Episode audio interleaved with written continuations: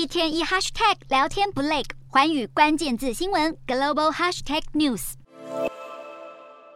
美国联准会连续四次决议升息三码，主席鲍尔甚至预告升息循环的顶点可能会高于先前预期，还说现在谈论停止升息言之过早。持续放鹰让美股闻讯倒地，尾盘一蹶不振。道琼指数中场暴跌超过五百点，纳指跟费半都下挫超过百分之三，标普百也重贬百分之二点五，是从去年一月以来联准会公布利率决议当天表现最差的一天。美股四大指数全面收黑，道琼指数大跌五百零五点四四。点收三万两千一百四十七点七六点，纳斯达克重挫三百六十六点零五点，收一万零五百二十四点八零点，标普五百下跌九十六点四一点，收三千七百五十九点六九点，非半指数下挫七十四点二八点，收两千三百二十八点四七点。欧洲股市方面，欧洲市场在收盘时还在等待美国联准会的升息决策，欧洲三大股市全数收跌，英国股市下跌四十二点零二点，收七千一百四十四点一四点，德国股市下挫八十二点零零点收一万三千两百五十六点七四点，